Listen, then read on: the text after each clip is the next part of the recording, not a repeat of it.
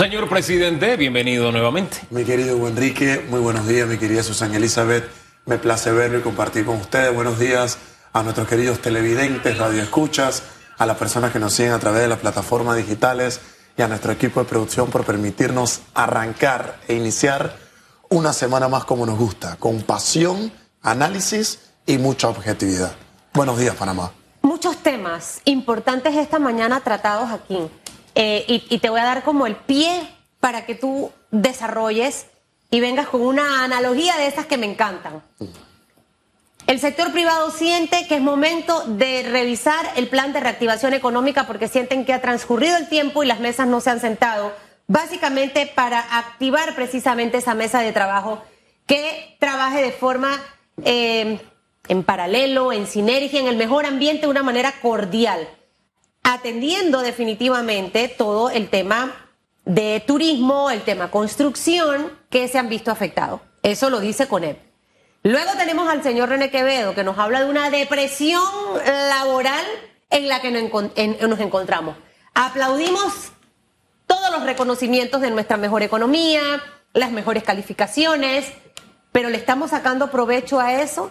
O sea, esa línea tan delgada, mi querido Jan, entre el tema salud y el tema economía, cuando teníamos a 463 mil personas que dependen hoy de un bono solidario y que el trabajo solidario o el empleo solidario del que el viceministro aquí, ni siquiera el Conecto ya conoce el plan. Fue lo que nos dijo el señor Rubén Elías Castillo, Rubén Castillo Gil.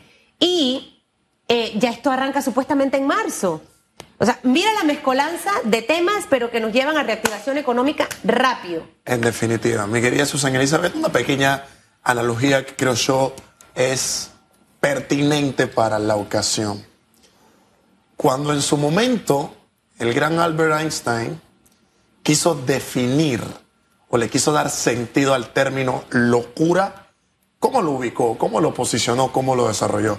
Einstein decía, oye, es que la locura no es más que buscar un resultado distinto haciendo siempre lo mismo. Yo diría que en nuestro país andamos más allá de la locura, porque estamos buscando resultados distintos, estamos buscando resultados positivos y no estamos haciendo nada. Se nos dejan de manifiesto efectivamente cuáles son las herramientas que tenemos. Eh, la luz internacional nos va dando caminos y posiciona a Panamá como un buen lugar en el cual uno se puede retirar, como un país que sin duda alguna tiene todas las herramientas y los recursos eh, mínimos necesarios y suficientes para poder impactar en los números económicos y así poder reactivar sin duda alguna los elementos en los cuales debemos usar en esta área.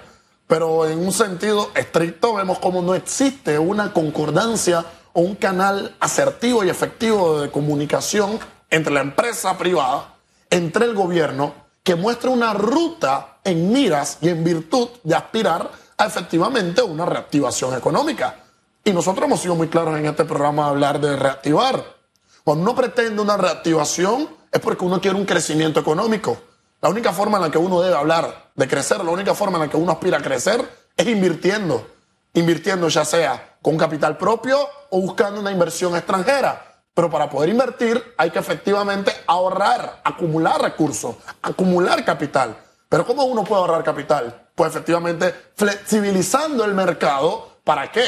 Oye, podemos hablar de ver estrategias los cuales se puedan disminuir impuestos para que con este impuesto que se pueda disminuir, la empresa privada, los empresarios puedan acumular mucho más capital y cuando uno como empresario acumula capital, ¿qué puede hacer?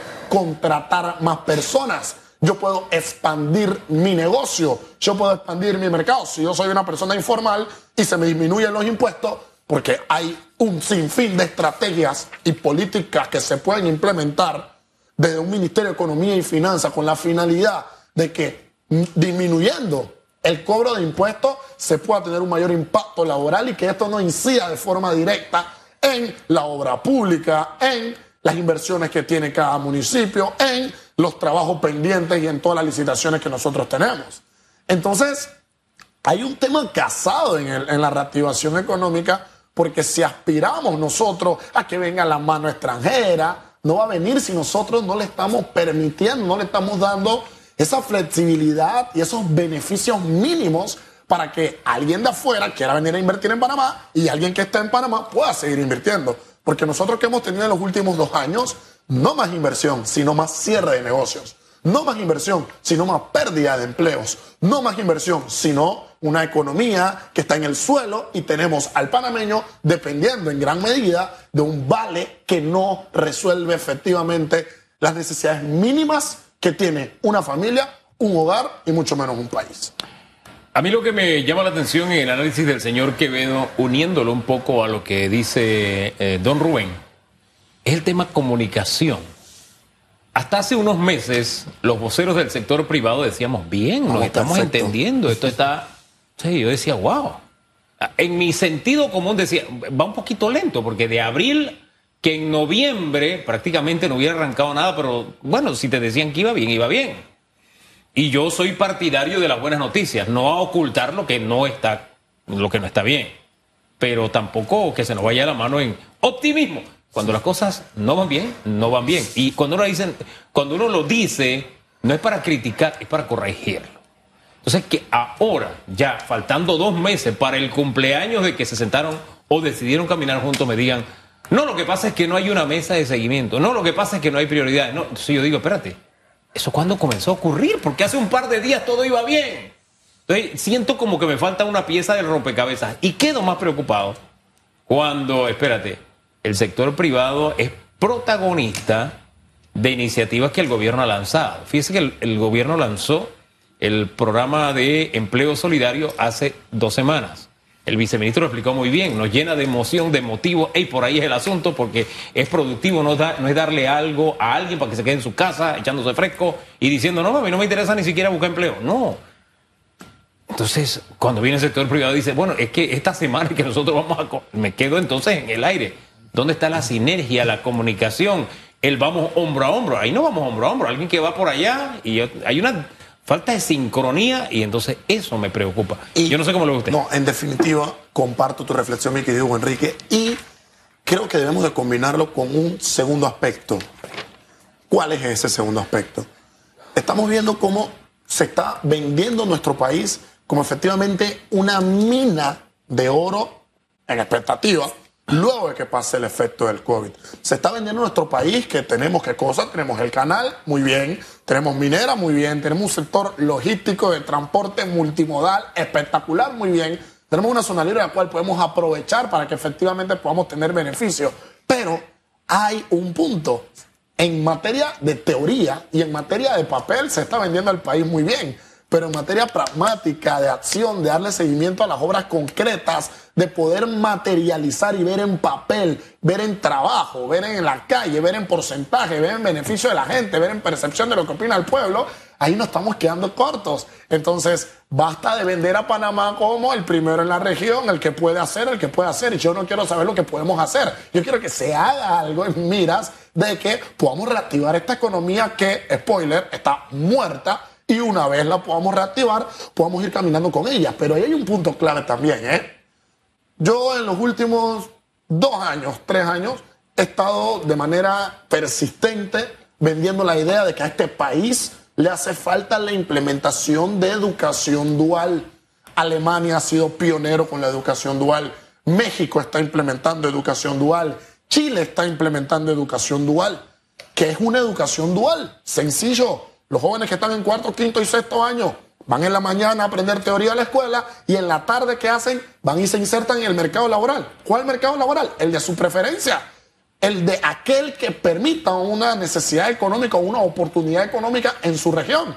Porque ¿qué requerimos? Que los muchachos cuando se gradúen de sexto año, cuando tengan 18 años, tengan algo de experiencia. Porque aquí tenemos personas que salen con 18 años del colegio, van a estudiar una licenciatura, terminan una especialización, terminan una maestría, tienen 25 años, van a buscar un trabajo y que le dicen, usted no tiene experiencia. Bueno, hay que ya manejar taxi con 35 mil diplomas. Entonces requerimos que los elementos mínimos de reactivación económica muy bien, respondan a la emergencia que tenemos hoy, pero que también haya un diseño macro a grande escala que efectivamente pueda determinar un hilo conductor hacia dónde queremos ir como país. Ambos temas deben ir funcionando de forma paralela. En este momento, creo que en, al inicio de la pandemia el tema salud era la prioridad, mi querido Jan. pero a pasar el tiempo, la estrategia debió cambiar. Seguir con todo el, el tema de vacunación, el tema de prevención, el tema de cuidado, pero por otra parte, incentivar la economía. Y si yo con el tema de salud transmito seguridad, porque yo siento que aquí mucha gente ha transmitido pánico y miedo. O sea, mira, analicemos la acción del MINSA. Se cierra la feria, se clausura de una manera así, pao, pao, sin haber quizás pensado, analizado, consultado, qué sé yo. Tú como ciudadano, tú ves eso y tú qué piensas, ay, es que esto es horrible. O sea, el mensaje que tú envías con esto versus que te sientes, vamos, tomemos los correctivos. O sea, al final, ¿en cuál de las dos acciones emites el mensaje de miedo? Nada más no hay comunicadores y antivacunas en redes y un montón de gente que hace eso. Las autoridades también han contribuido específicamente a que la gente le tenga terror y pánico. Ténganle respeto al COVID, más no miedo, porque con miedo usted no puede avanzar. Y así estamos en este momento. En definitiva, bueno, yo veía videos y fotos de lo que ocurrió en la feria y por qué el MINSA tomó la decisión a mí me nació una incertidumbre. Un local, por lo que yo pude apreciar, el comentario parte de mi ignorancia porque no vi todo el espectro, pero si en un local hay 35 mil personas, ¿por qué el puestito de chorizo al lado se tiene que ver afectado porque ese local haya efectivamente violado el protocolo que haya tenido? ¿Por qué usted me cierra a mí una feria si un local incumplió? Si él incumplió un protocolo que él tuvo, supuestamente que entregarle, aprobado por un patronato, aprobado por un comité de bioseguridad, bueno, si él lo incumplió, que él pague su sanción. Yo hice una inversión, yo tengo un puestito, yo estoy esperando este fin de semana para poder moverme, porque me tengo que ver afectado. Pero sin duda alguna eh, hay que reconocer algo. El gobierno, el tema de la vacunación en todo este tiempo de COVID lo ha hecho muy bien el gobierno, el tema de la economía, desde que ha llegado el COVID, lo ha hecho muy mal. ¿Qué requerimos? Que haya una concordancia. Yo no quiero que un tema esté muy bien y que otro esté muy mal. Yo quiero que como mínimo uno esté bien y el otro también. Porque los esfuerzos que tenemos que empezar a hacer todos, los que estamos en el sector privado o están en el sector público, eh, la micro, pequeña, mediana, gran empresa, todas las personas que están en el poder del gobierno, requerimos que haya una ruta. Pero no puede ser que la empresa privada, como dice mi querido Enrique, y efectivamente yo lo corroboro, hace dos meses nos digan todo está muy bien, estamos hablando perfecto, y hoy nos vengan y nos comenten, oye, nosotros no sabemos por dónde va tabla. Entonces vamos a sentarnos a diseñar esa estrategia logística a corto, mediano y largo plazo que efectivamente se pueda flexibilizar el mercado laboral, que existan las condiciones mínimas para que los nacionales inviertan, la fuente extranjera le, resulte sin duda alguna apetecible venir a Panamá a invertir y vamos a empezar a hablar de educación dual para que a mediano y a largo plazo ese mercado laboral que nosotros tenemos en nuestro país se vaya expandiendo para que existan beneficios en todos los actores, en todas las personas que formamos parte de este propio mercado. Gracias, señor presidente. De pasiones vivimos los seres humanos. Tengan un lindo inicio de semana.